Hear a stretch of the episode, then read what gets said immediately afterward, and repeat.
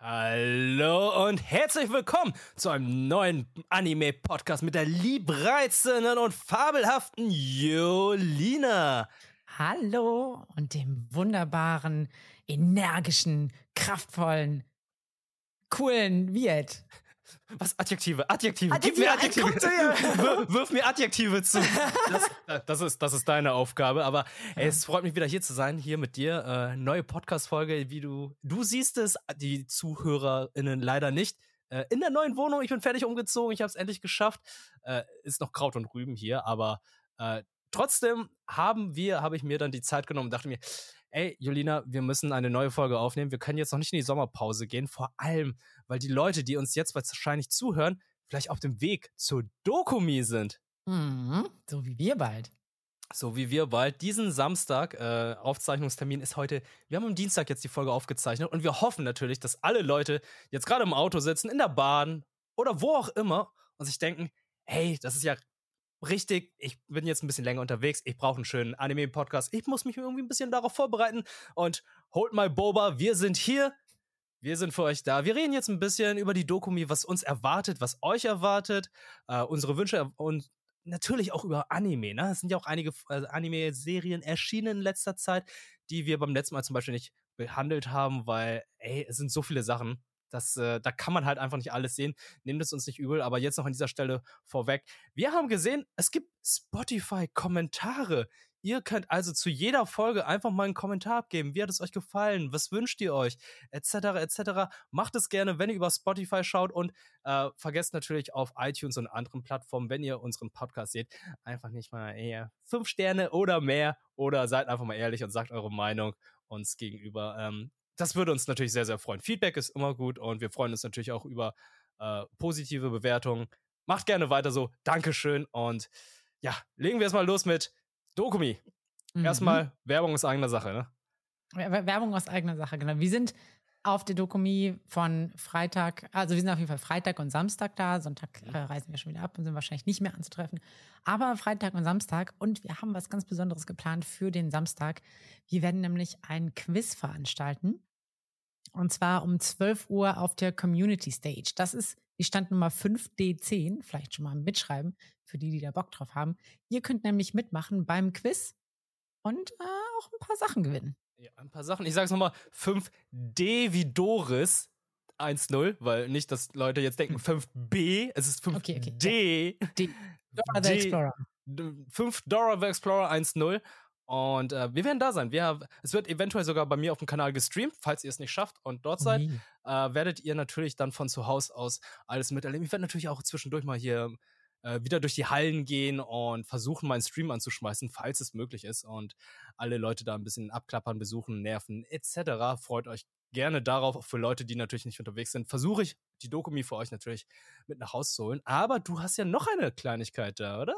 Ja, ich war ja ähm, vor ein paar Monaten war ich in Japan und ich habe da natürlich, äh, war ich auch in einem Gachapon-Laden, beziehungsweise äh, habe mich da so ein bisschen umgeguckt und habe mir ein paar Figuren geholt und ich habe natürlich auch ähm, welche für mich jetzt hier behalten, aber ich habe tatsächlich ein paar mehr, die ich gerne unter die Leute bringen würde. Und zwar ist das einmal äh, natürlich Genshin Impact. Ne? Ich kenne nicht Genshin Impact Figuren.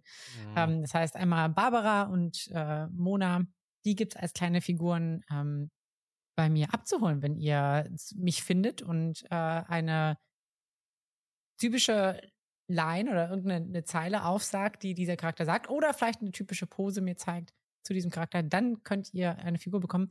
Aber für diejenigen, die Genshin Impact nicht so sehr hypen wie ich, gibt's ja auch viele, ähm, vielleicht für die ist ähm, was von Jujutsu Kaisen ähm, ganz interessant. Ich habe nämlich auch zwei Figuren von Megumi aus Jujutsu Kaisen, der stachelige ähm, Kumpane von Itadori. Und das Witzige an diesen Figuren ist, das sind so Kabelrutscher. Das heißt, du klemmst die irgendwie an, Kabel, an ein Kabel dran, sei es jetzt irgendwie ein Kopfhörer oder an Mikrofone. Und dann halten die sich daran fest und sind klein und sehen süß aus und sehen, als würden sie da runterrutschen. Ah, okay. Ich, ich musste gerade überlegen, was du meinst mit Kabelrutscher, aber gut. Ähm, es, es ist eine Line zum Beispiel bei Genshin Impact, würde das auch zählen? Ada Ada? Also. naja. Äh, äh, ich meine ja, also äh, es gibt ja eine, die dann wirklich als Line Ada Ada hat. Das stimmt. Wenn ich, wenn ich Lisa ähm, ver verlosen würde, eine Figur von Lisa, dann wäre das wahrscheinlich eine, eine legitime Antwort. Aber ähm, Barbara zum Beispiel, die sagt sowas, let the show begin, weil die ist ja Ah. ein Idol oder so. Ähm, Ah, oh, Mhm. ist das schon gerade ein Übergang für die. Wollen wir, wollen wir schon damit anfangen? Ist das gerade. Ja, Ist das die Überleitung zu einem Anime, den wir gesehen haben? ich glaube ja. Oh ja, ne? Un unabsichtlich, aber ja. Unabsichtlich, aber komm, fangen wir doch damit an, weil wir Idol. in der letzten Folge, ich habe dem Anime zu Unrecht getan. Ich habe ich hab beim letzten Mal gesagt, ja, da ist ja gerade dieser Anime da, irgendwie My Star, Oshinoko. Äh, Ist schon wieder so ein Reinkarnationsding. Ich habe da so ein paar Memes gesehen, fand so ein bisschen merkwürdig, wie sie, äh, wie das eine Mädel da an der Brust der Mutter genuckelt hat und der kleine Junge dann weggeschaut hat. Ich, äh, ich entschuldige mich hier offiziell nochmal oder jetzt, was ich gesagt habe. Denn dieser Anime ist fantastisch. Jetzt mal äh, jetzt einfach mal. Ich habe die Folgen gesehen. Hm. Ich habe die erste Folge gesehen. Die geht über 80, 90 Minuten. Und dieser Anime braucht in der ersten Folge diese Zeit. Weil, wenn dieser Anime sich die Zeit nicht nimmt und jetzt in vier oder fünf Folgen aufgeteilt wäre, ähm, würde keiner den Anime sehen. Und ähm, ich glaube, der würde ziemlich untergehen und wäre so der Geheimtipp unter den Geheimtipps. Und äh, das, äh, das wäre sehr gemein dem gegenüber.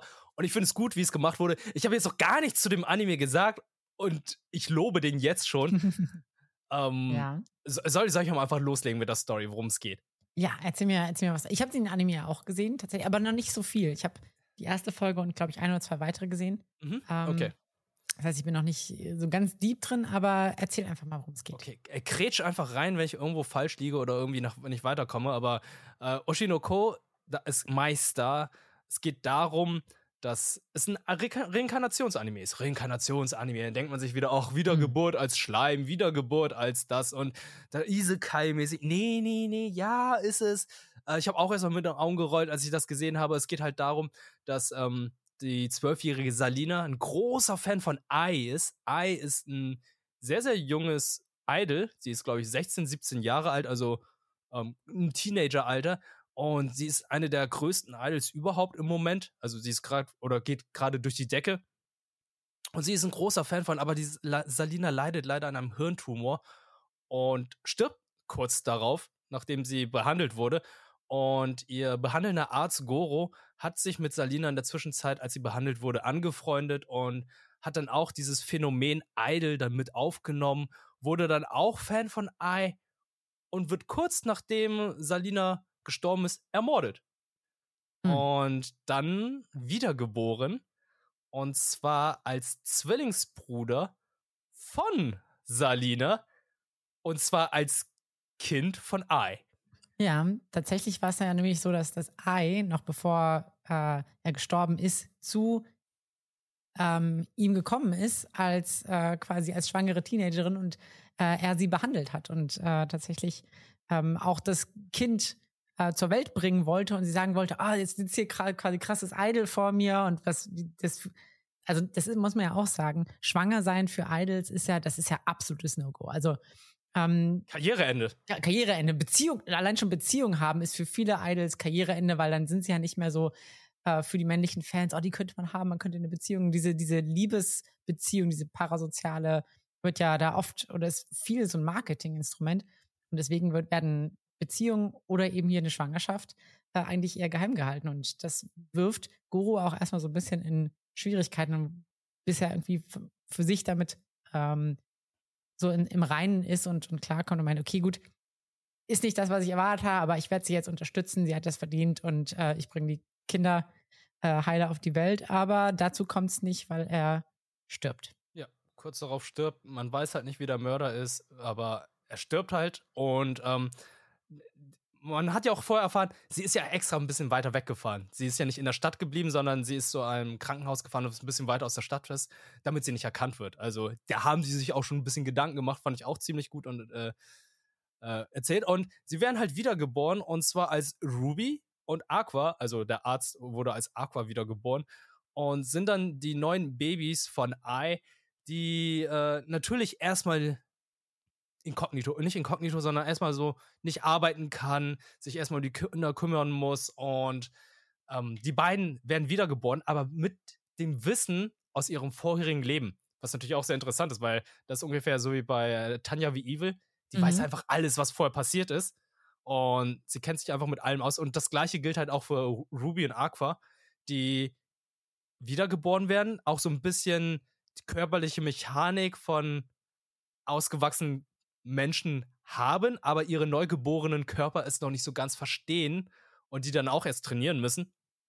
Und ähm, aber die wissen wiederum nicht, dass sie im früheren Leben halt Arzt und Patientin waren. Also die wissen halt nur, ey, okay, Ruby im vorherigen Leben war schon, weiß schon ein bisschen mehr, weil sie irgendwie Aqua mal nachts aufgewacht ist und gesehen hat, oh, Ruby guckt Fernsehen und sie guckt sich die ganzen Aufzeichnungen von Ai an, weil sie halt ein riesen Fangirl war und sich super freut, dass sie wiedergeboren wird und zwar als Kind von Ai, dem Super Idol. Und da fängt es dann an, dass sie dann halt ein bisschen älter werden, äh, werden dann Kleinkinder. Man lernt ein bisschen mehr über diese Industrie kennen, was ich auch sehr interessant finde, weil ähm, es gibt sehr viele Idol-Anime, die ich bisher immer so umgangen habe, weil ich mich nicht dafür interessiert habe. Aber dieses, äh, dieses Idol-Leben wird dann auch ein bisschen erklärt, so wie die dann gecastet werden, wie die Bezahlung ist. Anscheinend ist man gar nicht super reich, wie man denkt. Also diese ganzen Mädchen, die da arbeiten, die haben es da, wie soll ich sagen, die arbeiten zwar so rund um die Uhr, haben Meet and Greets, sind super bekannt, haben mega viele Follower und so weiter. Aber da sie unter einer Agency stehen, haben sie gar nicht so viel Geld. Ja, das ist wohl, äh, also ich weiß halt nicht, wie das in echt aussieht, aber ich vermute schon, dass das irgendwie an ähm, realen Fakten so ein bisschen orientiert ist. Und man weiß es ja auch schon so ein bisschen aus der Showszene, dass es teilweise ähm, sehr, sehr hart ist. Und ich meine, gerade beim Idol, ähm, oder bei der Idol-Szene ist halt die Konkurrenz insane hoch. Ne? Es gibt so viele junge Mädels, die das irgendwie erreichen wollen. Und klar, immer wenn die, ähm, wenn das Angebot hoch ist oder es gibt viel, dann ähm, wird natürlich auch gespart, wo geht. Und die äh, ganzen Organisatoren und äh, Agenturen und so versuchen sich natürlich damit über Wasser zu halten, ähm, möglichst viel von den Löhnen abzugreifen. Mhm. Also, ähm, ich habe mich auch noch mal kurz reingelesen. Also, es ist ein Autorenteam, was daran arbeitet und die haben sich sehr mit dem Thema Idol und mit der gesamten ähm, Unterhaltungsindustrie Japan auseinandergesetzt und äh, sich schlau gemacht. Weshalb ich glaube schon, dass das, was sie da zeigen, schon nicht irgendwie aus den Fingern gesaugt ist.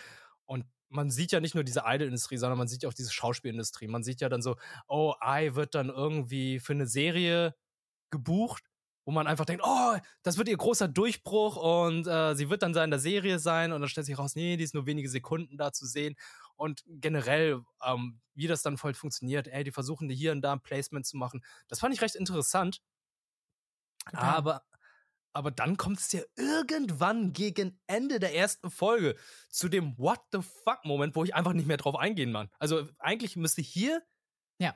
die das Review alles, was wir jetzt über Oshinoko sagen, zu Ende sein, weil der Auftakt der Serie ist Spoiler. Ja.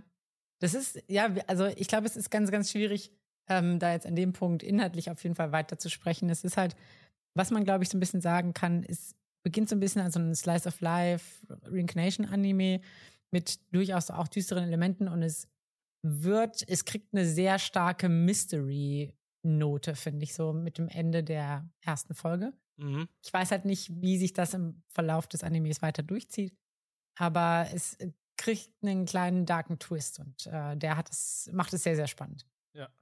Aber nachdem ich den Twist gesehen habe, habe ich dann noch weitere Folgen geguckt. Und ich muss dann wieder sagen, da hat die Serie mich dann so ein bisschen wieder verloren, mhm. weil dann ähm, dieses Momentum, was sie aufgebaut haben, sehr schnell dann wieder abgenommen hat. Also ähm, dieses Tempo, dieses, also, es ist wie eine Achterbahnfahrt, wo es einfach so, es geht die ganze Zeit weiter rauf. Es geht immer weiter rauf, weiter rauf, weiter rauf und plötzlich stürzt man einfach ab und denkt sich, oh mein Gott, was passiert hier? Ich muss die nächste Folge sehen. Und dann guckt man die nächsten Folgen und merkt dann halt einfach, also, das Tempo, das haben sie irgendwie nicht mehr drauf. Ja. Also, ja. Ähm, es nimmt ein bisschen ab, aber es bleibt trotzdem spannend und interessant, weil man, man möchte dranbleiben. Man möchte halt aufgeklärt werden. Man möchte wissen, was passiert.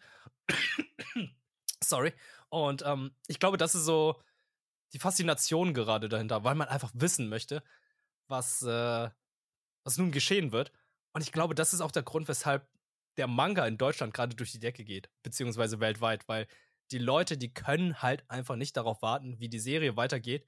Die wollen einfach den Manga lesen und wissen, wie es dort direkt weitergeht, weil man da einen leichten Vorsprung hat. Äh, kleine Anekdote dazu: Ich war ähm, im Mai, Mitte Mai bei Ultraverse, die Manga-Publisher hier in Deutschland, die Oshinoko veröffentlichen, die Lizenz dafür haben. Und die haben mir erzählt, das Ding hat sich am Anfang überhaupt nicht verkauft. Also die, die haben es gelesen und dachten so, okay, das wird, das wird der Brecher, das, jeder will es lieben, jeder wird es lieben und äh, äh, das wird durch die Decke gehen. Es ging gar nicht durch die Decke. Es lag einfach wie Blei in den Regalen. Krass. Und als die erste Folge des Anime lief, haben sie die alle dann in der Redaktion gesehen und dachten, Alter, okay, das ist der Banger, das wird dann, das, das wird dann funktionieren. Und ich glaube, kurz darauf war dann die Leipziger Buchmesse. Und einen Tag vorher hieß es dann einfach, äh, Leute, ähm, Oshinoko ist komplett ausverkauft. Alle Bände. Wir müssen irgendwie schnell nachproduzieren. Wir brauchen irgendwie mehr, weil die Leute auf den Messen, die wollen die Dinger haben. Und die sind jetzt, die waren dann bis zu dem Stand, als ich dort war, überall komplett ausverkauft. Also die kamen halt gar nicht mehr hinterher damit. Krass. Und äh, das ist, das ist, das ist ein Phänomen. Was, auch was noch ein anderes Phänomen ist, ist halt einfach das Intro. Das ist, Mm, oh ja, ein Banger. richtiger Banger. Das- Äh, Das ist quasi Blackpink-Niveau, muss man einfach sagen. So, das hat also für dich. das, also ich, ich habe dann irgendwie gelesen, das Ding ist in den weltweiten Charts eine Zeit lang auf Platz 1 gewesen. Das hat kein Anime-Intro zuvor geschafft. Ja. Und das, obwohl, obwohl es nicht mal irgendwie, glaube ich, ein TikTok-Trend war. Also ich habe, also ich gucke nicht so häufig in TikTok und so weiter, aber noch viele Lieder, die irgendwie auf TikTok viral gehen, äh, schaffen es ja dann auch quasi internationale Char- Charts. Auf TikToks habe ich es hab eigentlich gar nicht gesehen, so richtig. Aber das ist, das ist ein krasser, krasser Erfolg. Aber es ist auch ein gutes Lied, also. Äh, Ich, ich glaube halt einfach, das ist auch so die Fanbase, ne? Die Anime-Fanbase, die, die dann halt immer ihre Sachen dann hochlobt oder hochvotet oder wie auch immer. Das ist ja zum Beispiel bei My Anime List, ne? Da hast du ja immer, okay, das ist der allerbeste Anime aller Zeiten. Mm, ja. es ist seit Jahren so, dass es immer Full Metal Alchemist Brotherhood ist. Und dann heißt es immer, ja, und dann kommt dieser Anime raus. Und der ist plötzlich besser als Full Metal Alchemist, weil alle es gerade hochgevotet haben. Ja, ja. Und, ähm, wie soll ich sagen, es, ist, es sind ja nicht die. Es ist ja so ein bisschen manipuliert auch dadurch. ja. Es ist halt so Metacritic und so. Aber ähm, ich gönn, ich gönn dem Anime den Erfolg. Ich, äh, ich finde es echt cool, aber leider jetzt in den äh, Folgen hat es ein bisschen abgenommen. Ich, äh, ich werde demnächst natürlich weiterschauen Mm. und will natürlich wissen, wie es weitergeht. Also Empfehlung von mir, definitiv, guckt es euch an. Peppermint Anime hat den und ich habe den mit meinem äh, VPN mit, über Netflix geschaut. Netflix Japan. Ja. Okay. Da, da könnt ihr den auch schauen, mit englischen Untertitel. Ich habe tatsächlich, weißt du, was ich, was ich mir gedacht habe, so ein bisschen?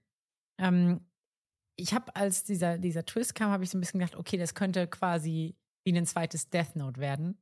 Aber das Problem ist, ich habe dann auch, auch die, die Folgen so ein bisschen weitergeguckt und es ist zu slice, es ist zu slice of life. Ich, aber imagine, es wäre halt, es wäre halt wirklich quasi wie so eine Art Death Note und es ginge wirklich quasi ne, so um die, das wäre, das wäre der Obershit gewesen. aber gut. Ja, Ja. aber da, das gleiche habe ich auch gedacht. Ich dachte, oh, wenn es so in diese Richtung gehen könnte. Aber dafür Tempo leider nicht drin. Ja, Das ja. Ist, Aber trotzdem insgesamt ganz spannend und eine interessante Erfahrung auf jeden Fall. Und ich, wie du auch schon gesagt hast, ich fand auch diese ähm, Einblicke in die äh, Filmbranche und in die Idolbranche, die fand ich so spannend. Auch, auch was quasi da so passiert, das ist ähm, und, und, und welche Absprachen da teilweise getroffen werden, das ähm, fand ich, fand ich super interessant, definitiv. Ja. Also es lohnt sich. lohnt sich, lohnt sich. Definitiv. Ähm, einige Autoren davon haben bei Kaguya-sama mitgearbeitet. Ah, ja, Kaguya-sama ist ja auch top. Ja, aber wir warten immer noch äh, Ja. auf die letzte Staffel, oder? Ja, wir warten noch auf. Es ist wirklich so Cockblock wie Anime. Sorry. Ich, ich, ich, ich, ich liebe Kaguya-sama. Ich mag die, äh, diese, ja, diese, diese Anspannung zwischen den Mhm. beiden, aber es ist wirklich Cockblock wie Anime. Ja, ich glaube, man muss, man muss einfach, weißt du, den, den Cockblock genießen. Dann ist es gut. du, man muss aber sagen, so der, der, der Cockblock-Weg ist das Ziel. Oder so. Okay, okay, okay. Cockblock. Weiß ich Cock- nicht. Ja, ja, okay. Ähm, Aber so, ich habe ich hab tatsächlich was, was genau nicht Cockblock der Anime ist, sondern genau das Gegenteil. Ich habe ich hab gerade gesucht, was ist denn davon, wie kommen wir in eine Überleitung von Cockblocker? Ja. Aber ja, er tu's. Ähm, und zwar, ich weiß nicht, ob ihr schon von Buddy Daddies gehört habt. Und es ist, ich glaube, der ist so ein bisschen unterm Radar geflogen, weil er kam jetzt, also der lief letzte Season, glaube ich, während auch die zweite Staffel Spikes Family lief. Und es wirkte erstmal so ein bisschen, ah, so ein bisschen abklatscht davon vielleicht. Also es wirkte auch so auf dem, auf dem Cover so ein bisschen, ja, es ist halt so ein Slice of Life. Es geht um, worum geht's eigentlich? Es geht um zwei Auftragsverbrecher, Kazuki und Ray, also beziehungsweise Auftragsmörder sogar. Und ähm, die treffen quasi auf ein Kind und äh, adoptieren das dann. Ne? Also es klingt erstmal so ein bisschen, ja, okay, es ist wie Spikes Family, es ist irgendwie. Nur zwei Väter. Nur zwei Väter, ja. Okay, ja. ja. Um, und die Frage stellt sich, muss, muss, ich, muss man natürlich so ein bisschen stellen, ist es irgendwie Abklatsch oder, jetzt ganz, Achtung, ich provoziere, oder vielleicht sogar die bessere Version? Oh! Ja, genau. Warte, warte, warte. Wie Anja es immer sagt, Gang. Gang. Schock. Ja. ähm, also, nochmal kurz, um euch so ein bisschen abzuholen, inhaltlich. Okay, jetzt, jetzt versuch mir ähm, Buddy Daddies zu verkaufen. Ich versuch dir, ich versuch dir Buddy Daddies zu verkaufen. Also, okay. wir haben zwei, zwei eigentlich sehr, sehr coole Charaktere. Ähm, die sind halt befreundet, Kazuki und Ray. Ray ist eher so ein, ein düstererer, so ein bisschen introvertierter Typ, der so, so, so, still ist. Der eine ziemlich coole Frisur, hat übrigens. Ist auf der einen Seite so rasiert und manchmal lässt er diese runterhängen, manchmal macht er. sieht wie Aaron Jäger aus, nachdem ja, ja, so er seinen Timeskip hatte. Ja, ja, genau. ähm, und Kazuki ist eher so ein bisschen, er ist so dieser Smooth Talker, also er ist so dieser, dieser Betrüger-Typ, weißt du, der, der kann gut mit Menschen quatschen, kann so, so ein bisschen so. Der Conman. Der Conman, so ein bisschen. Naja, jedenfalls äh, sind sie beide als Auftragskiller zusammen tätig, leben auch in einer WG zusammen. Und sie kriegen einen Auftrag an Heiligabend rein, wo sie einen Gangsterboss eben umlegen sollen. Und ähm, das Problem ist, der Gangsterboss ist auch gleichzeitig der Vater von einem kleinen Mädchen, der Miri. Und Miri kennt aber ihren Vater noch nicht so richtig, soll den aber quasi an Heiligabend das erste Mal treffen. Die ist nämlich bei ihrer Mutter aufgewachsen, die, sind, die Eltern sind getrennt. Das ist ist nicht so ganz so ein gutes, stabiles Umfeld, sagt man einfach mal. Der eine Gangsterboss, der andere ist so. Ja, Gangsterboss, naja. ja, okay, ja, ja, verstehe ich. Ähm, naja, und das Problem ist, ähm, sie bringen quasi Miris Vater um. Ähm, und Miri denkt aber quasi, dass Kazuki ihr Vater ist, weil ihr wird gesagt, hier, da, da ist dein, ist dein Vater und ähm, Kazuki bringt sich so richtig übers Herz zu sagen, ja, ich habe den gerade erschossen und sagt, ja, st stimmt, ich bin, ich bin dein Vater. Ähm, und dann nehmen sie die erstmal quasi mit und überlegen so ein bisschen hin und her, ja, scheiße, was machen wir denn jetzt? Das, das geht nicht mit unserem, unserem Leben. Und vor allem Ray, dieser eher düstere, so ein bisschen grummelige, sagt, ey, Alter, kannst du, kannst du vergessen. Die los. Aber kannst du gesagt, hm, weiß nicht, er hat sie so ein bisschen ins Herz geschlossen, findet sie ganz, ganz süß. Sie ist, ist auch zuckersüß. Ist auch einfach nicht zuckersüß. Süßer als Anja? Ja, sie ist, sie ist leider ein bisschen süßer als Anja. Auch wenn sie, ja, aber auch wenn sie am Anfang, das ist so ein bisschen interessant, sie ist am Anfang wirklich auch ein bisschen anstrengend, weil sie ist so ein bisschen verzogen und ähm, die beiden müssen erstmal so lernen, hey, es funktioniert nicht, wenn wir die einfach immer nur verwöhnen, um sie stillzulegen. Wir müssen auch als Eltern funktionieren. Wir müssen eine gewisse ähm, Vaterrolle und, und, und oder Elternteilrolle erfüllen. Und ähm, aber das, das nimmt dann alles einen ganz netten Verlauf. Also sie beschließen dann, sie doch irgendwie aufzunehmen. Das Problem ist aber, dass führt bei den beiden so ein bisschen dazu, dass sie ihre bisherigen Lebensentscheidungen und ihr Leben so ein bisschen hinterfragen. So war das, ist das irgendwie richtig so? Wollen wir das so auch in Zukunft? Wollen wir diese Unabhängigkeit oder finden wir nicht eigentlich das total auch bereichernd, eine Familie zu haben und uns und feste Beziehungen zu haben mit, mit Menschen, weil beim Auftragsmörderleben kann es immer sein, dass du am nächsten Tag nicht, nicht heile nach Hause kommst. Und wenn du da ein Kind hast, dann kannst du das nicht verantworten. Und mhm. ähm, ja, kommen da quasi ein bisschen in Konflikt mit ihren eigenen Vergangenheit, mit ihren eigenen Charakteren. Ähm, und es klingt erstmal vielleicht so ein bisschen, also es ist eine sehr wholesome Geschichte. Ich finde es echt eine richtig schön erzählte Geschichte. Und das Schöne ist, dass du halt wirklich so differenzierte Charaktere hast, so interessante Nebengeschichten. Also zum Beispiel zu Miris Mutter, die ist halt auch nicht, die taucht auch irgendwann auf und sagt, ja, hier, ich will die Miri eigentlich zurückhaben. Ach stimmt, sie hat ja auch eine Mutter, die habe ich schon ganz vergessen. Ja, aber die äh, ist auch nicht so toll. Die ist auch ein bisschen suchtkrank und oh auch nicht so, nicht so top.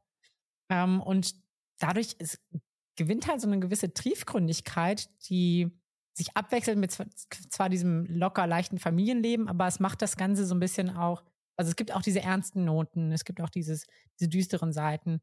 Und ähm, das macht es total spannend. Und das Gute ist, ähm, es ist nach zwölf Folgen, also ich finde es fast schon ein bisschen schade, aber es ist okay. Ähm, ist nach zwölf Folgen komplett abgeschlossen. Aber ich finde es vollkommen in Ordnung, wenn eine Serie nur zwölf Folgen braucht, um eine komplette Geschichte zu ja. erzählen. Ich brauche jetzt nicht 1079 Folgen und weiß erst in fünf Jahren, dass es zu Ende geht, sondern manchmal kann man eine Geschichte auch kurz zu Ende erzählen, ist abgeschlossen und es braucht dann nicht mehr. Ja. Es ist, also, es ist schade, ja, mhm. aber äh, wie sagt man, äh, sei froh, dass es passiert ist. Genau, genau, genau. Und es ist halt gerade dadurch, weil ich das irgendwie jetzt so im zweiten Teil oder zweiten Staffel von Spikes Family so gespürt habe, wie sehr es sich so ein bisschen zieht, wie sehr so dieses Ganze so aus dem Fugen gerät, würde ich schon fast sagen, ja, es ist das bessere Spikes Family. Ein kurze, kürzeres, aber ein, also es ist halt ein sehr pointiertes ähm, Familiendrama. Okay. Ja, äh, ich glaube, ich, ich werde da mal reinschauen, um den Vergleich mal zu finden. Und äh, auch, ich muss sagen, Anja, die, die carried, die trägt ja. wirklich Spy Family. Also sie, sie ist so witzig, sie ist so süß, sie ist so unschuldig an ihre Gedankengänge. Ich mag das halt alles. Mhm. Aber jetzt muss ich herausfinden, wie es sein kann, dass du sagst, Miri ist eigentlich viel süßer. Hat sie auch eine Catchphrase? Ähm, ich glaube nicht, aber du musst, du musst dir so ein bisschen Zeit geben. Nach der, also okay. also in den ersten paar Folgen ist sie ein bisschen nervig, aber sie wird. Es sind nur zwölf Folgen, also. Ja, ja. aber, es wird, aber sie wird zuckersüß. Wirklich zuckersüß. Also ich finde die Idee ja schon mal ganz gut, aber als du es mir erzählt hast, muss ich sofort daran denken, oh mein Gott, das klingt so wie ein Hollywood-Film. Und weißt du, welche Schauspieler ich dann direkt im Sinn hatte? Äh. Nee. The Rock und Kevin Hart. Ja. überleg, ja. überleg mal, du hast hier den großen, roughen Typen und du hast die kleine Labertasche. Sorry, das ist mhm. Kevin Hart, sag ist klein, aber du, du, du, hast die Labertasche, den Conman, ja. den ja. Charmeur und du hast die, die, großen, bulligen Typen, The Rock, der dann ja. immer finster reinschaut und dann hier noch da einen, einen Spruch ablässt und witzig ist und seine Augenbraue hochzieht. Und dann hast du da noch ein kleines Kind. Also, ja, das, das, ja das klingt schon nach einem typischen Familien-Hollywood-Film. Ich, ich glaube, man könnte das, man könnte das als Film für Hollywood aufziehen, definitiv. ich glaube, ja. es wäre ein guter Film. Es wäre ein schöner Familienfilm. Ja, ja. Es ist ein typischer Sommerfilm, so mit den Schauspielern, wie ich es eben gerade gesagt habe. Ja. Kann ich mir schon umgesetzt vorstellen, weil die Story, die ist ja halt auch, die wirkt ja jetzt nicht übernatürlich. Ja. Und das, das ist jetzt auch nichts Übernatürliches wie bei Spy Family, oder? Mm, Nee, nicht, dass ich, nicht, dass ich wüsste, glaube ich. Also, nee. Finde ich ein bisschen schade, weil, ähm, weil Spy Family ist ja eine der Serien, die letztes Jahr wirklich mehrere Preise abgeräumt hat mhm. von den Crunchyroll Awards. Aber klar, gut, das ist Crunchyroll. Natürlich gibt Crunchyroll dann seinen eigenen Anime dann auch viele Awards, aber hey, okay. Äh, ganze äh, nur, so, nur so am Rande, dass die Serie dann leider unterging. Ja, definitiv. es, es ist, das ist halt das Problem. Ja, genau. Es ist halt das Problem. Es wirkte halt auf den ersten Blick zu ähnlich und dann entscheidet man sich halt für das große Franchise. Ja. Um, aber es, aber es, es, lohnt sich. Und ich glaube, der, der Intro-Song war auch richtig gut. Okay. Es ist halt wie mit Hollywood, ne? Hollywood hat auch immer solche Filme, die dann, ähm, die sich dann recht ähnlich sind und dann zur gleichen Zeit rauskommen. Katastrophenfilme, die sich dann recht ähnlich sind oder äh, du hast ein Olympus ist Fallen und du hast ein White House hm. Down und es ist an sich theoretisch das Gleiche aber doch wieder anders. Ja. Ja, definitiv. Also, ich kann es wirklich jedem nur empfehlen und vor allem, weil es halt kein so großes Commitment ist mit diesen zwölf Folgen, was halt wirklich ein, auch einen guten Abschluss findet. Mhm. Es ist, man ist ein bisschen wirklich so, ja, es ist ein guter Abschluss. Aber ich hätte mich noch ein bisschen, gerne noch ein bisschen länger da drin gebadet. So, ähm, aber es funktioniert so vollkommen. Ähm, es ist auch kein großes Commitment und deswegen guckt da auf jeden Fall rein, wenn ihr ähm, eine schöne Familiengeschichte haben wollt, die ähm, euch mit einem guten Gefühl hinterlässt, aber nicht nur ähm, heile, heile Pfannkuchenwelt ist. Wie okay. sagt man mal? Äh, heile, Friede, Freude, Eierkuchen? Genau, Friede, Freude, Eierkuchen. So heile Pfannkuchen. Heile Pfannkuchen. Ich mag auch heile Pfannkuchen. oh Gott. Ja. Heile Pfannkuchen sehen wie der Mond aus. Ja, Ja. Ja. Ja. Und der Mond. Der Mond ist auch, ähm, da finden, also eigentlich gibt es einen Anime, den wir heute besprechen, der findet eigentlich fast nur beim Mond statt. Oh, welcher ist denn das? Jetzt bin ich mal gespannt, welchen du meinst. Ähm, Demon Slayer? Oh, Demon Slayer. Oh, findet er wirklich immer nur beim Mond? Naja, die, also die ganzen Kämpfe und so sind ja immer nachts. Ach stimmt, die gehen ja nicht anders. Ha, Ja. Weil die ganzen Dämonen ja nur am Abend kämpfen können. Und Ja. tatsächlich, ohne Mond wäre es ziemlich dunkel da. Hm. Ich habe nie darüber nachgedacht, aber du hast vollkommen recht, ja. Äh, Demon Slayer Swordsmith Village Arc, das ist dann, ist das jetzt offiziell? Ich verstehe die Staffelzählung noch nicht so ganz. Also, du hast die erste Staffel, du hast Ja. Mugen Train Arc, ist das Ja. die zweite Staffel? Und dann hast du Entertainment District Arc, ist das die dritte Staffel oder ist Mugen und Entertainment District Arc eine Staffel? Glaub, also ich hätte jetzt gedacht, das ist Staffel 4 quasi. Also es, ähm, dass es jeder Arc eine eigene Staffel ist. So. Aber dann- genau dann- weiß ich es nicht. Aber dann leider. ist Mugen Train Arc ja ziemlich kurz. Das sind nur sechs, sieben Stimmt. Folgen. Oh, Stimmt, Mugen, nee, stimmt, Mugen Train, du hast recht, Mugen Train und ähm, Entertainment war, glaube ich, eine, eine Staffel.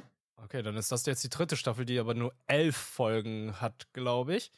Äh, Swordsmith Village Arc, wie ich gerade erzählt habe, gab es, glaube ich, auch als Film. Ich weiß gar nicht, wie, ob der komplett alles erzählt hat oder nicht. Darum soll es jetzt auch nicht gehen. Es geht einfach darum, dass Tanjiro schon wieder ein Schwert ver verloren bzw. zerstört hat. ja. Und sein Schwertschmied einfach mal gesagt hat, ey, screw you, guy. Äh, ich bleibe jetzt hier. Du musst jetzt herkommen und äh, dein Schwert bei mir abholen. Ich komme nicht mehr zu dir und bring dir neue Schwerter. Das kann ja wohl nicht angehen. Und äh, dementsprechend wird er von Demon Slayer Core in das äh, Swordsmith Village, die, also zum Schwertschmieddorf geschickt. Aber das Ding ist super versteckt und das finde ich auch sehr interessant, wie man da hinkommt. Er wird dann von einer Person zur nächsten getragen. Äh, alle seine Sinne werden dadurch versteckt und verdeckt, so dass er nicht mitbekommt, wo er gerade hingeht, wie er da hingeht. Er wird immer getragen. Also theoretisch weiß er immer, wie er hingebracht wird, aber er weiß halt nicht, wo das Dorf ist. Hm. Und äh, dort angekommen trifft er dann auf die ganzen Leute in dem Dorf. Alles Männer, alle mit diesen kuriosen, lustigen Masken und Ja. bleiben anonym. Ich mag die Idee halt dahinter. Das halt so, so der, der, der wichtigste Ort dieses, dieses äh, Demon Slayer Core einfach versteckt oder geheim bleiben muss, weil dort halt einfach die Waffen hergestellt werden, die dann die ganzen Dämonen zerstören. Und auch die ganzen Leute dann einfach anonym bleiben, weil Ja. ja, ähm, ist halt einfach besser. Ist halt Mhm. einfach besser äh, für alle. Und äh, dort angekommen trifft er dann auf die anderen Hashiras, beziehungsweise die Nebel, äh, auf die Säulen. Also die Nebelsäule, äh, ich muss mal, äh, Muishiro Mhm. und die Liebessäule Mitsuri. Und auf einen anderen Kollegen, wo ich einfach nicht wusste, hey, bist du eine Säule oder bist du keine Säule? Und zwar Genya. Ja, da, da war ich auch super verwirrt. Ich war auch irgendwie teilweise, also ich weiß, das wurde auch nicht so richtig aufgeklärt. Ich dachte teilweise, okay, der ist irgendwie auch Halbdämon oder nicht. Also der, das, man- genau, genau. Er ist keine Säule, aber da, da wurde auch nicht erklärt, was ist er jetzt? Ja, und ich war mir gerade nicht sicher. Also als ich das gesehen habe, dachte ich, wurde der schon mal eingeführt? Kennen wir den schon? Ich Ja. weiß nicht mehr genau. Doch, doch, doch, das, Doch, den kennen wir. schon. Der war hier bei der Prüfung dabei. Ah! Das ist der Typ, der dann sofort sein Schwert haben wollte und dann zu den Zwillingen ging und äh, hier den an den Haaren zog bei den Mädels. und dann Ah, kam okay. Tanjiro und hat ihm seinen Arm gebrochen. ah, okay, krass. Okay, ja, ich, mir kam nämlich auch bekannt vor, aber ich hatte keine Ahnung mehr, wo Ja. der war. Äh, man hat ihn auch schon im Hauptquartier einmal gesehen und er ist ja der Bruder von dem, oh Gott, jetzt weiß ich nicht mehr, welcher Hashira es ist, aber der mit den weißen Haaren. Da wird ja nochmal die Background-Geschichte erzählt. Ja. Und man erfährt ja von Genya, der hat ja keine Atmung drauf. Der kann nur, ich nenne sie am- American Breathing. Ja, ja. wow. Ja. Er kann Shotgun. Und ich muss einfach sagen, er ist der klügste Dämonenjäger überhaupt. Ja. Also, Der, der, der ist kein klassischer Schulprotagonist. Oh, ich werde immer stärker und trainiere und so. Sondern er, nee, ich nutze jetzt hier meine Pistole und knall dich ab, Mann. also, das ist aber so der erste Moment, wo er dann den einen Dämon dann einfach äh, die Birne wegballert. Ich so, okay, der, der hat einfach eine Shotgun. ja, äh, genau, auf die trifft er. Und ähm, natürlich, wie soll es denn auch anders kommen? Das Dorf wird überrannt von, äh, zwei, der, von zwei Dämonen von Musen. Ja. Wobei ich mich jetzt frage, weißt du, die machen diese ganzen Vorkehrungen Ja. und wir wissen, wie zur Hölle haben die es jetzt gefunden? Wir Ja. wissen das gar nicht, oder? Ich, ich weiß es nicht. Also ich habe die ganze Zeit gedacht, so, habe ich irgendwas übersehen? Irgendwas passiert? Irgendwo ist irgendwie ein Sender irgendwie angebracht worden an Tanjiro, an irgendjemanden. Wie haben sie jetzt dieses Dorf entdeckt? Weil es geht doch darum, dass das Dorf nicht entdeckbar ist und die hätten doch zumindest erklären können, wie man dieses Dorf entdeckt. Aber wie dem auch sei, sonst äh, würde es ja diese Story Arc gar nicht geben. True. ja, ja. Aber man erfährt ein bisschen mehr über ähm, den allerersten, den stärksten Dämon von allen. Und man erfährt auch ein bisschen mehr über die allerersten Demon Slayer, mhm. glaube ich. Das ist der allererste und auch mit der stärksten Atmung. Ich glaube, das war jetzt die Feuer- oder die Sonnenatmung? Ich, äh, ich glaube, Sonne, oder? Ich glaube, Sonnenatmung. Ich bringe es ein bisschen durcheinander, aber ähm, ja, klar, die greifen an, die müssen sich verteidigen. Äh, kurz bevor jeder, okay, das ist auch ganz merkwürdig, kurz, kurz bevor einer der Dämonen stirbt, kommt ja die Vorgeschichte. Ja. Bei dem einen gab es keine Vorgeschichte. True. Der, der, der, hat einfach keine Vorgeschichte gehabt. Ich, so, ich dachte so, oh, jetzt löst er sich auf und jetzt erzählt er erstmal die tragische Geschichte. Es ist so, es ist wirklich so ein Running Gag gewesen bei Demon Slayer, dass jeder einzelne Dämon irgendwie, irgendwie eine Vorgeschichte erzählt. Jeder einzelne Charakter in Demon Slayer erzählt erstmal seine Vorgeschichte. Und ich finde es ja auch vollkommen in Ordnung, dass sie dann ihre Geschichten erzählen. Aber das ist immer so dieses, okay, wir sind gerade mittendrin. Ich muss daran noch denken. Damals, Mutter und so weiter. Und meine Geschwister. Ja. Und, und dann hast du die Liebessäule. Und ich dachte, okay, jetzt kommt ihre tragische Geschichte. Ey, ich krieg die Krise. Ich, hab, ich, hab, ich dachte so, das ist nicht dein Scheiß Ernst, oder? Das ist ihre tragische Geschichte?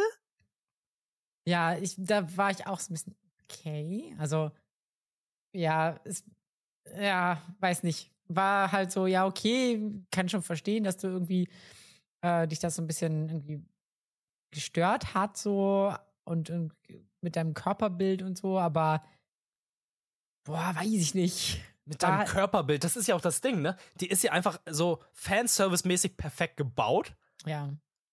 Aber die Männer weisen sie ab, weil sie zu stark ist und bunte Haare hat. Ja. Hä?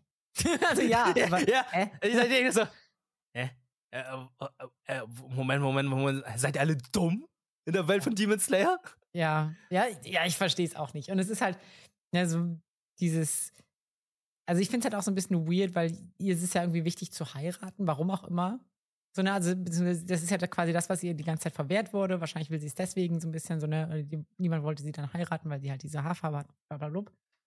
So, aber boah, weiß ich nicht. Sie, sie ist ja eigentlich dabei zu verstehen, hey, ich muss, oder eine schöne Pointe wäre gewesen, hey, ich muss meinen Wert nicht für andere beweisen, ich bin gut so, wie ich bin. Das wird ja in Teilen auch so ein bisschen angedeutet, aber ja, weiß ich nicht. Also, Weiß ich auch nicht.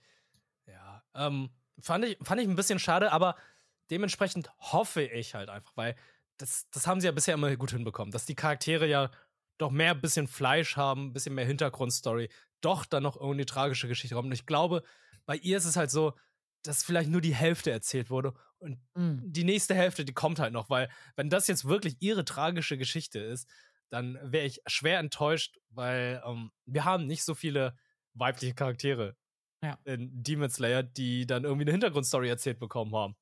Das stimmt, du hast recht. Wir das ist eigentlich. Hä? Ja, du hast recht. Wir haben nur die Schmetterlingstante gehabt und ihre Schülerin. Wow. Demon Slayer sexistisch? Ist Ach. das eine neue Headline? Ja, nein, nein, nein, nein, nein, nein. Weit von entfernt, aber ähm, es ist halt einfach, mh, mm, wie, wie soll ich sagen, einige Autoren haben es einfach nicht drauf, ihre weiblichen Charakteren gewisse Sachen zu geben. Ja. Warum ist bei Naruto Sakura so schwach? Warum ist Tenten so schwach? Das sind, das sind alles Entscheidungen, die vom Autoren kommen. Mhm. Und ähm, dementsprechend hoffe ich halt einfach, dass mehr kommt, weil ähm, ist ein bisschen schade. Es ist ja. ein bisschen schade, weil alle anderen halt so viel Möglichkeiten, so viel so viel mitbringen, so, viel, so, eine, so eine interessante Last mit sich tragen. Und bei ihrer Last, äh, da, da habe ich mich so ein bisschen verarscht gefühlt.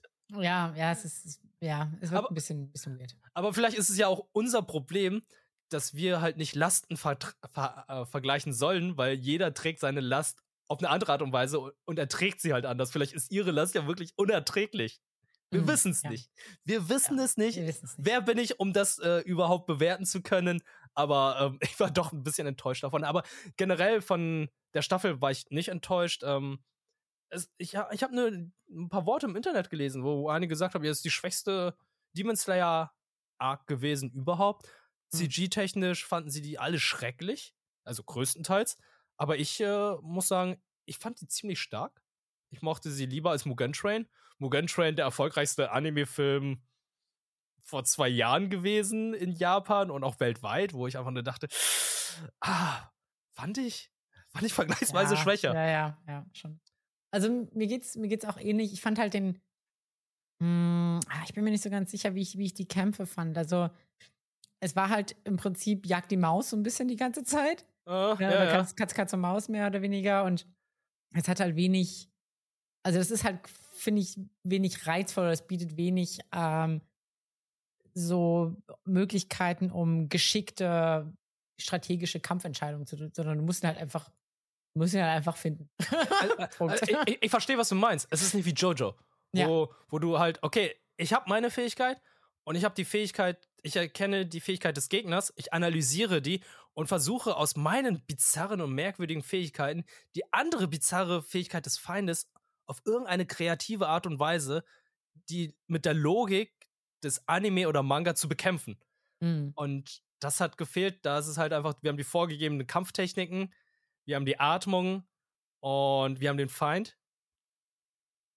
Das und das muss ab. Und dann ist Ja. finito. Ja. Und äh, ich verstehe schon, was du meinst, aber trotzdem ist es. Äh, es ist halt so, gegen Ende war schon sehr herzerwärmend. Ich, äh, Mhm. ich fand es sehr, sehr schön. Stellt natürlich wieder sehr, sehr viele weitere Fragen. Ja. Ich fand halt, bei der Staffel war halt die Plot-Armor für alle Beteiligten sehr, sehr dick. Also, Äh, weißt du, Also vor allem Genya, ne? ja, ja. Gen Genya, der einfach mal komplett zerlöchert war und Ja. dann plötzlich so weiterkämpfen kann. Tanjiro, der einfach gar nicht mehr laufen konnte, sein Fuß irgendwie in tausend Richtungen schon sich gedreht hatte und plötzlich dann sagt, äh, okay, ich, ich, ich muss jetzt noch mal los. Ich, äh, ja. Noch mal, Ich, ich rede jetzt mal besonders schnell. Ich schaff's jetzt nämlich nochmal richtig schnell zu laufen. also äh, Plot Armor war echt interessant. Also bei Ja. Nezuko ist okay, sie ist ein Dämon, kein Problem. Alles Ja. wächst nach und so weiter, ähm, alles cool. Aber trotzdem, du hast vollkommen recht, Plot Armor super strong. Ja, auch bei, bei dem, dem Nebel-Dingsbums, da war es ja auch quasi. Na gut, da, da hat er so ein bisschen Hilfe bekommen. Ja, gut, der, der, Ja. Nebel, der Nebel-Hashira, der erstmal also Stäbchen im Gesicht hatte und die dann plötzlich nicht mehr hatte und, äh, Ja. und äh, ohne Aber- Namen davon wegkam. Ey, also Tanjiro, Ta Tanjiro ist wie, wie soll ich sagen, der ist so der Jackie Chan im Anime. Was hat er sich bisher noch nicht gebrochen und äh, welche Körperstelle hat noch kein Schwert durchbohrt? In der letzten Staffel hat er einfach Hm. ein Schwert und durch seinen Kiefer gedrückt bekommen. Oh, okay. Falls du dich noch daran erinnerst. Nee, ich erinnere mich nicht daran, aber oh mein Gott. Also ähm, ganz, ganz merkwürdige Sachen, aber er lebt. Er lebt. Das ist, das ist die Power von richtig guter Atmung. Schätze ich mal. Ey, Atmung ist immer wichtig. Finde find, ich interessant, dass Anime dann halt äh, die Atmung halt wirklich sehr, sehr präsent gibt. Ne? Jo Mhm. jo Jojo's Bizarre Adventure, da war die Atmung auch schon ziemlich wichtig mit Hamon und so. Stimmt. Und jetzt äh, machen sie nochmal die weiteren Atmungen. Äh, Finde ich in Ordnung. Ich, ich finde es cool, dass sie das machen. Jeder hat seine eigene Atmung. Es gibt neun verschiedene Atmungen und so. Mhm. Lore schon sehr interessant. Deswegen, äh, ich, ich, ich habe Demon Slayer erstmal so ein bisschen, hm, ja, nee, hm, das ist nicht so next, Gen- nicht so äh, das nächste Shonen, das ich gucken werde. Jetzt bin ich drin. Ich, ich bin drin. Ja. Ich, ich kann es kaum erwarten, bis die nächste Staffel kommt. Aber habe natürlich auch äh, einige Sachen, wo ich sage, die sind ein bisschen schwach. Ich, Mm. ich, was ich äh, zum Beispiel auch bemängel, ist zum Beispiel der Humor. Ich finde das Timing vom Humor so awkward und es passt manchmal nicht. Es wirkt zum Teil sehr steif, Ja. weil irgendwie kommt es mir so vor, der versucht da irgendwie jetzt noch ganz krampfhaft irgendwie was Lustiges einzubauen. Es ist gerade eine ganz sentimentale, es ist eine ganz emotionale Szene, aber er versucht die irgendwie noch fast ins Lächerliche zu ziehen. Ja, das unterschreibe ich total. Gerade, gerade in der letzten Folge, wo ich mir denke, boah, ähm, es, es geht gerade richtig emotional her und dann kommt irgendwie so ein, so ein komisches Comic, Comedy-Ding rein, wo ich mir denke, hä, Ja. du, das ist gerade überhaupt nicht angezeigt. Äh, es ist so richtig emotional, es fließen die Tränen, es ist, es ist richtig schön. Es ist, wie ich gesagt habe, herzerwärmend und dann. Nee, es passt nicht. Aber dann gibt es wiederum Szenen, wo ich dachte, Alter, ey, Timing, Humor on point. Als sie den Schwertschmied gefunden haben, der einfach Mhm. im Wald stand und mit dem Finger auf ihn gezeigt hat. ja. Ist, ich glaube, das ist so einer meiner Lieblingsmomente der Staffel gewesen, wo ich aber dachte, okay, on point, richtig gut. Ja, doch, also, also es ist schon, es ist schon gut, keine Frage.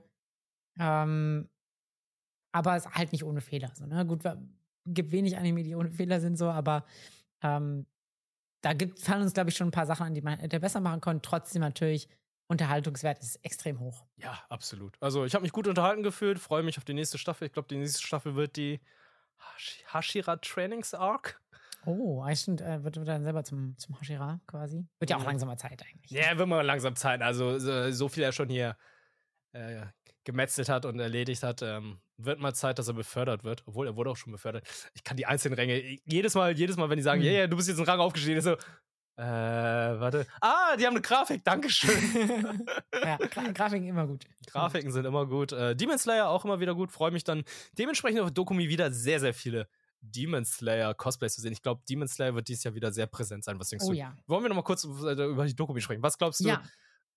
Sorry. Ähm, was für Cosplays werden dieses Jahr sehr präsent sein, neben Demon Slayer?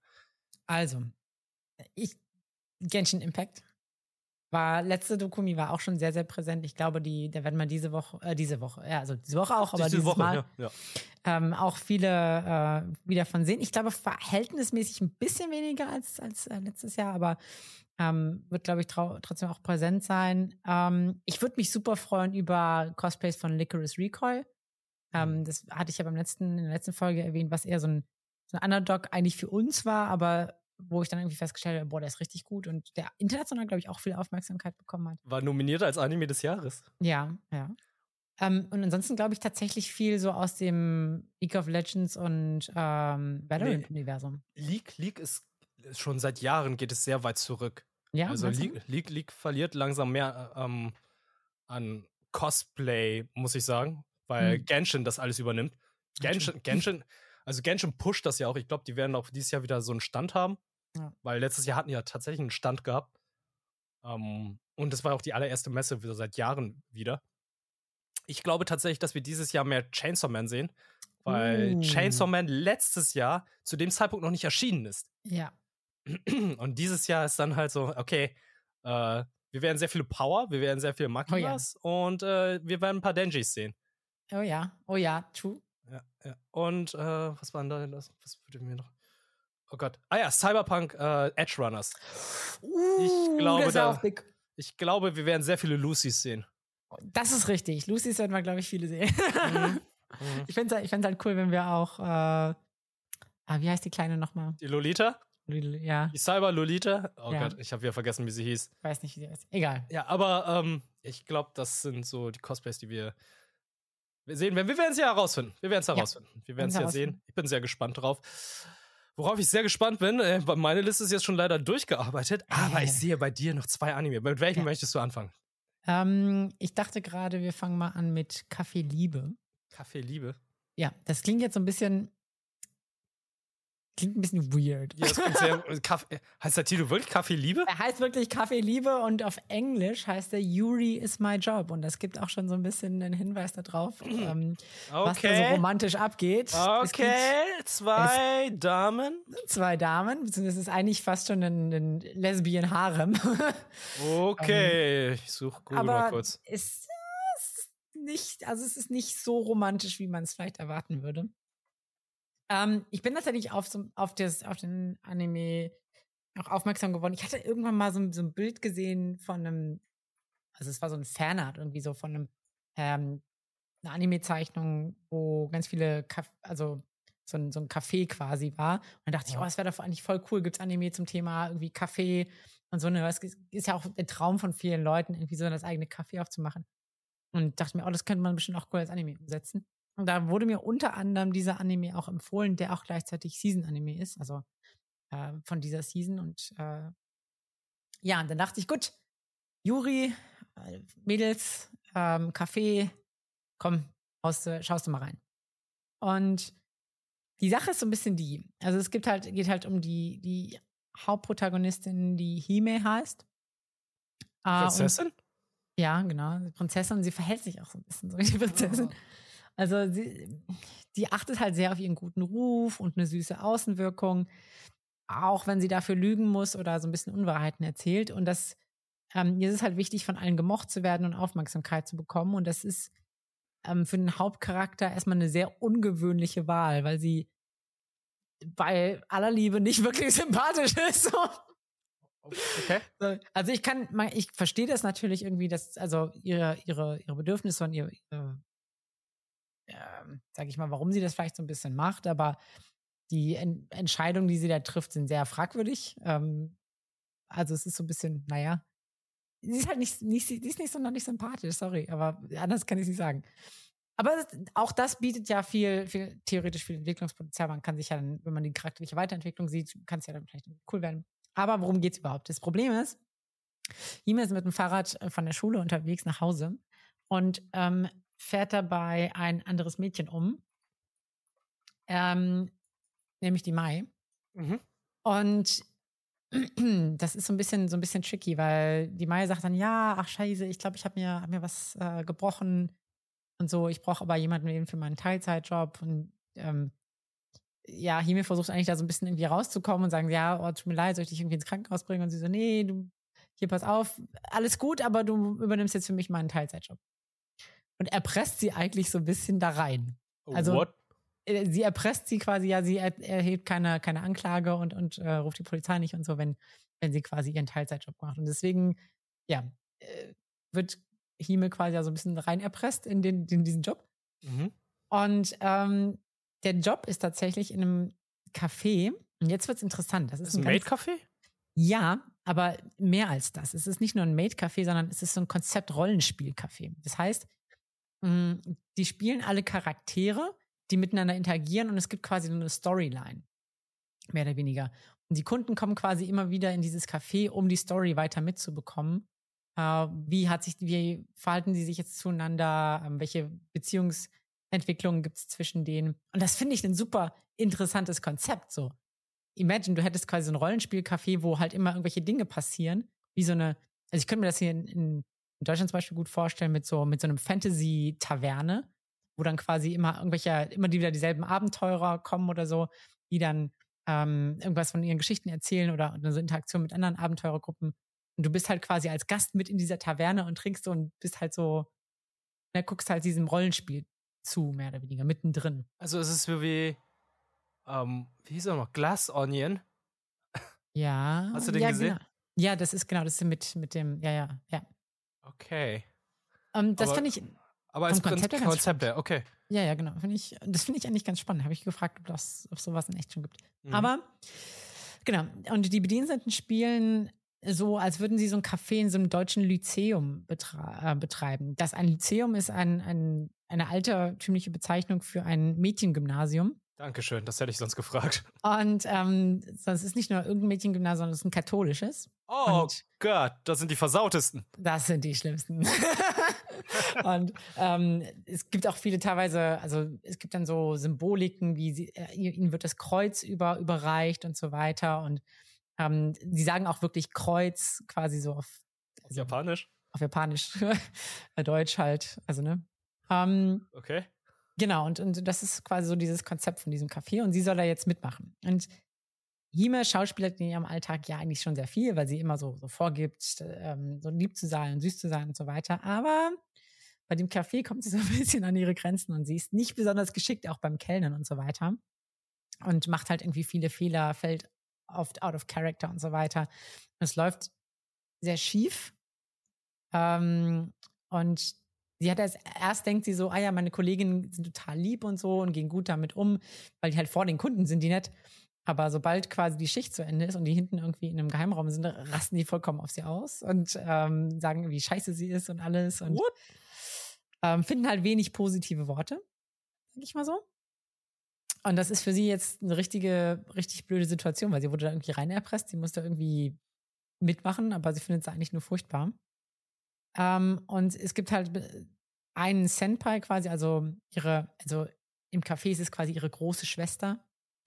Die, ähm, die hat sie besonders gefressen. Die haben auch eine kleine Vorgeschichte schon aus der Grundschule. Und oh. die ist aber dafür verantwortlich, sie einzulernen. Und äh, ja, das führt immer wieder zu Konflikten. Ähm, ja, und es ist halt, ist so ein bisschen tricky. Sie, werden, sie sind halt immer wieder auch, dass die, dass die Charaktere miteinander so sehr, sehr viel körperliche Nähe irgendwie, dass sie teilweise so in die, in die, an die Brust und so gedrückt werden. So. Aber es ist nicht, ja. es ist nicht so, aber es ist nicht so wirklich richtig Sexualisiert? Ju nicht sexualisiert und es ist auch nicht so wirklich Juri in dem Sinne, dass da irgendwie was Romantisches entsteht, sondern es ist einfach quasi nur dieses Rollenspiel. Es thematisiert so dieses Juri, aber. Also untereinander, nicht mit ihren Gästen. Genau, genau. genau. Ah, okay. Oh, da, genau. Die, die, Rollenspielfiguren untereinander führen quasi so, so leicht angedeutete Liebesbeziehungen und so weiter. Aber es ist halt sehr niedrigschwellig, sag okay. ich mal. Okay. Ja, also ist jetzt. Ja, aber, ich weiß, was du meinst. Ja, aber da, also gerade auch, weil diese, diese, diese körperliche Nähe und immer diese angedeuteten Liebesbeziehungen gespielt werden und aber in echt die Beziehung aber sehr angespannt und äh, konfliktmäßig ist, ist es halt schwieriges Arbeitsumfeld. Ähm, ja, und das ist so ein bisschen, also es wirkt eigentlich vom Cover her und so wie so ein Happy Slice of Life Anime, aber es geht tatsächlich sehr viel so um so Intrigen, Beziehungsschwierigkeiten. Es ist eher so ein Soap-Drama fast schon. Es ist wirklich so ein, ich weiß nicht, wie ich es, wie es anders beschreiben soll. Es ist wirklich wie so eine, wie so eine Soap, wo es sehr viel um dieses Hin und Her zwischen den einzelnen ähm, Teilnehmerinnen geht, um insbesondere um Hime, die halt sehr unaufrichtig ist und die anderen Kolleginnen das halt nicht sonderlich gut finden. Hm. Ähm, ich muss ganz ehrlich sagen, ich weiß noch nicht, ob ich so 100% überzeugt bin. Es ist halt schwierig für die Hauptprotagonisten so ein bisschen mitzufiebern. Klar ist sie da irgendwie in eine blöde Situation geraten, aber sie ist halt auch, keine Ahnung, so wie sie mit den Situationen umgeht, ist halt nicht wirklich sympathisch. Sie lügt halt viel ähm, macht viel, viel Mist, um halt irgendwie Aufmerksamkeit zu bekommen. Das ist, das trägt, finde ich, nicht so super gut. Ja, ich kann nicht verstehen. Wenn der Hauptcharakter unsympathisch ist, warum sollte man dann irgendwie mitfühlen ja. wollen? Ja, es ist so, ich glaube, ich, glaub, ich werde noch ein, zwei Folgen gucken, aber bisher ist, hm, weiß ich nicht. Leider ein bisschen schwach. Schade, ja. schade. Schade. Ich fand das äh, Konzept ziemlich interessant, weil ich glaube, sowas noch nicht gesehen und gehört hatte. Mhm. Aber mal schauen, in welche Richtung es geht. Kannst du ja vielleicht beim nächsten Mal berichten. Ja, vielleicht berichten. Vielleicht gibt es ja auch nach der vierten Folge einen super krassen Turn und es wird super spannend oder so. Kann sein. Okay, wir sind gespannt, aber du hast ja hier jetzt noch eine Serie und da mhm. gehen wir schon die dritte Staffel. Das ist, ist sogar eine Serie, wo wir schon in unseren allerersten Folgen darüber gesprochen haben stimmt, und die stimmt, Namen der stimmt. Hauptcharaktere durcheinander gebracht haben. Ah, ja. Ja, mittlerweile haben wir sie drauf. Ja. mittlerweile haben wir so. Es geht um Dr. Stone. Dr. Stone. Jetzt Dr. sind Dr. wir Stein. mittlerweile. Stone Wars ist vorbei. Mhm. Und jetzt brechen sie auf in die neue Welt, oder? Genau, jetzt geht es quasi um die Entdeckung der, der neuen Welt. Also, genau. Die dritte Staffel ist es von, von Dr. Stone und wir begleiten ja Senku quasi auch wieder dabei, die Welt mit Wissenschaft zu erobern und zu retten. Das ist ja Yeah, Science, Bitch! Ja, Science, Bitch! Das ist, das ist eigentlich das Hauptkonzept, finde ich so. Und man, das, das Coole bei Dr. Stone ist ja eigentlich, dass man immer wieder so ähm, was über die Welt lernt und eigentlich feststellt, oh krass, so funktioniert. Also man lernt, wie man auch mit einfachsten Mitteln teilweise interessante ähm, neuzeitliche Erfindungen oder so nachstellen kann und wie, wie das alles funktioniert, was wir eigentlich so für selbstverständlich halten und so. Es hat halt so ein bisschen dieses Survival-Feeling, finde ich. Mhm, ja, ich, ich finde es auch, es hat so dieses Aufklärende, wie ich damals Kindersendungen gerne gesehen habe, wie zum Beispiel die Sendung mit der Maus oder äh, Es war einmal das Leben, es war einmal der Mensch Mhm. und so weiter, wo dann Ja. alles erklärt wird. Und hier ist zum Beispiel, ja, äh, wir, ich zeige euch jetzt, wie ein Grammophon funktioniert. Ja. Und da wird ein Grammophon gebaut. Oder, oh, was ist das Wichtigste in der Kriegsführung? So, "Ja, wir brauchen Waffen, viele Waffen. Nee, Kommunikation. Und dann wird auch Ja. erklärt, okay, wie bauen wir jetzt ein Kommunikationssystem? Wie bauen wir ein Handy? Wie funktioniert das? Was, warum ist es alles so wichtig, das, was wir bauen und aus der Technik, die wir haben, aus den begrenzten Sachen wieder das Maximalste rauszuholen? Und das, das mag ich sehr an Dr. Stone.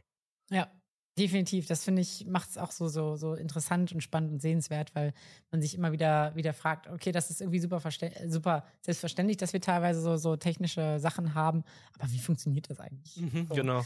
Das, äh, wir sind so disconnected mittlerweile davon, dass, äh, ja, deswegen ist es spannend, das zu sehen. Aber genau, die Wissenschaftsnation hat quasi jetzt so die nähere Umgebung abgesteckt und gesichert und jetzt geht es, wie du schon gesagt hast, darum, so die neue Welt oder die anderen Winkel der Welt zu entdecken und zu gucken, hey, gibt es da noch andere Leute, die auch überlebt haben? Und was ist vor allem der Grund für dieses komische grüne Licht, was alle erstarren lässt? Gibt es vielleicht irgendwo anders ähm, eine Ursprungsquelle davon oder was auch immer, ne? Also es Mhm. gibt noch viel, viele Fragezeichen, die einfach offen sind. Und die gilt es zu erforschen. Die Sache ist so ein bisschen die, dafür brauchst halt jetzt, also Japan ist halt ein Inselstaat. Ja, Also- stimmt. Ja. Also wir brauchen, wir brauchen ein Schiff, mit dem man auch ein bisschen weiter reisen kann. Und ein Schiff braucht eben auch einen Kapitän. Und Trommelwirbel, das ist der Auftritt für Ryusui. Und ähm, da ist nochmal wichtig anzumerken, es gibt quasi so eine Sonderepisode, die, glaube ich, irgendwie so 40, 50 Minuten oder so geht. Ähm, die sollte man definitiv vorher gucken, ähm, weil da wird dieser Charakter eingeführt. Und ähm, an, der, an dem Ende der Sonderepisode setzt auch die dritte Staffel nahtlos an. Also ich weiß nicht, bei Crunchyroll wurde die nicht als Teil der dritten Staffel ähm, gelistet, sondern als Sonderepisode. Ganz, ganz wichtig, schaut auf jeden Fall diese Sonderepisode zuerst. Sonst seid ihr sehr verwirrt, wenn ihr direkt in die dritte Staffel einfach reinschaut. Ja, okay. Und ähm, ja, die wollen den Kapitän quasi Ryusui erwecken. Die Reporterin, die Minami, die waren jedoch so ein bisschen so, weil sie sagt, oh, weiß ich nicht, der ist zwar schon talentiert und, und fähig, aber der ist auch ein schwieriger Charakter. Aber Sengo denkt, ja, ist mir scheißegal. wenn, er, wenn er segeln kann, ist mir egal. Mit dem Charakter komme ich irgendwie klar. Ähm, und äh, er weckt ihn direkt wieder tatsächlich. Und ja, er ist halt, das Problem ist bei Ryuso, er ist halt begabter Kapitän, aber der war in seinem vorigen Leben auch superreich. Der war, das war Sohn von, was weiß ich nicht was, hat ganz viele Yachten, hat einen eigenen Butler und so weiter gehabt. Also richtig Und- unsympathisch. Mm, ja, schon. Und ähm, tatsächlich das Erste, was er macht, ist mit Senko einen Deal zu machen. Ja, sagt er, okay, alles klar. Ich bin euer Kapitän, aber jegliche Ressourcen oder jegliche Länder und, und äh, Bohrinseln und so weiter, die wir finden, die gehören mir. Oh, okay, der, der will jetzt schon Ressourcen, der will schon Bohrinseln haben. Ja, ja, ja, der, der- der, will- In der Steinzeit, also ja, ja, in der Zeit voller Stein. Okay, gut. Ja, der, der, der verhandelt schon direkt, der will seinen, der will seinen äh, Reichtum und äh, seine Machtposition natürlich wieder direkt wieder stärken. Und Senko sagt, ja, okay, alles klar. Mhm.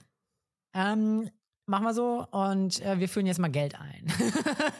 Jetzt jetzt gibt's gibt's dann halt Geld und dann geht's alles so ein bisschen rum, beginnt langsam der Handel irgendwie auch in der Stadt. Es gibt dann Leute, die stellen Kleidung her und dann wird mit mit äh, Geld und so weiter gehandelt und ähm, ja, das bringt natürlich so äh, eigene Tücken irgendwie mit sich, äh, diese ganze Geldhandel und Währung und Inflation und dies das, weil es ba- basiert ja und das fand ich auch ganz spannend, wird ja ähm, wird auch gesagt so ja eigentlich ist es egal, ob es einen Gegenwert gibt für das Geld, weil im Prinzip dieses Geld, was gedruckt wird, das wird quasi aufgrund dessen ähm, oder der Gegenwert dazu ist eigentlich ge- genau diese ganze Öl, was sie finden wollen für das Schiff.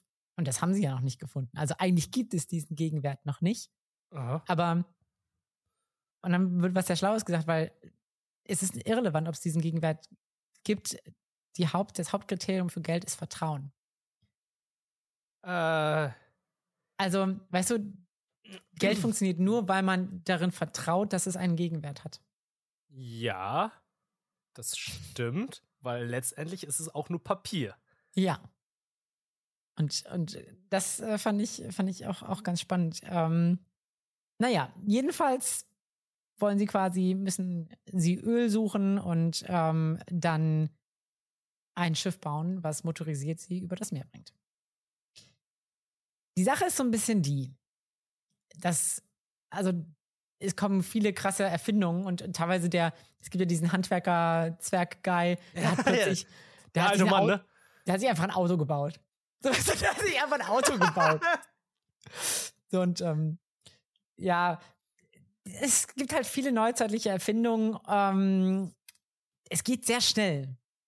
Weißt du, das, das Tempo ist sehr, sehr hoch. Ich habe das Gefühl, es werden viele Schritte teilweise irgendwie so übersprungen. Man hat nicht mehr so das Gefühl, okay, wir arbeiten uns jetzt Schritt für Schritt voran, sondern hier, zack, Auto, hier Schiff, hier äh, Heißluftballon, hier dies, das, das. Ähm, wir haben jetzt hier einen Markt. Ähm, also es ist, es geht sehr, sehr schnell in der dritten Staffel. Man hat so ein bisschen das Gefühl, okay, wir wollen jetzt die Hauptstory weiter ähm, treiben und, und äh, jetzt nicht mehr auf diese, die einzelnen, auf die Kleinigkeiten so ein bisschen gucken. Aber und das finde ich so ein bisschen schade, weil das ist ja eigentlich so dieses Grundkonzept von Dr. Stone, dass man diese Faszination hat für die Erfindung und die Wissenschaft, die dahinter steckt. Und das wird sehr gerusht, muss ich sagen. Oder für mein Empfinden zumindest in der dritten Staffel. Das ist ein bisschen schade. Das ist wirklich sehr, sehr schade.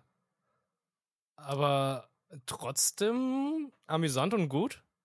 Ja, also definitiv ähm, amüsant und gut. Und ähm, ich würde auch sagen, also es ist halt, es ist halt trotzdem spannend und es gibt tatsächlich so einen, so einen kleinen Cliffhanger, weil sie, ähm, also ich glaube, das ist in der vierten, vierten, fünften Folge oder so passiert ist, vielleicht kann ich das schon so ein bisschen voraussagen. Sie kriegen ein Funksignal von einer anderen Person oder einer anderen Entität, das ähm, sie fragt, warum.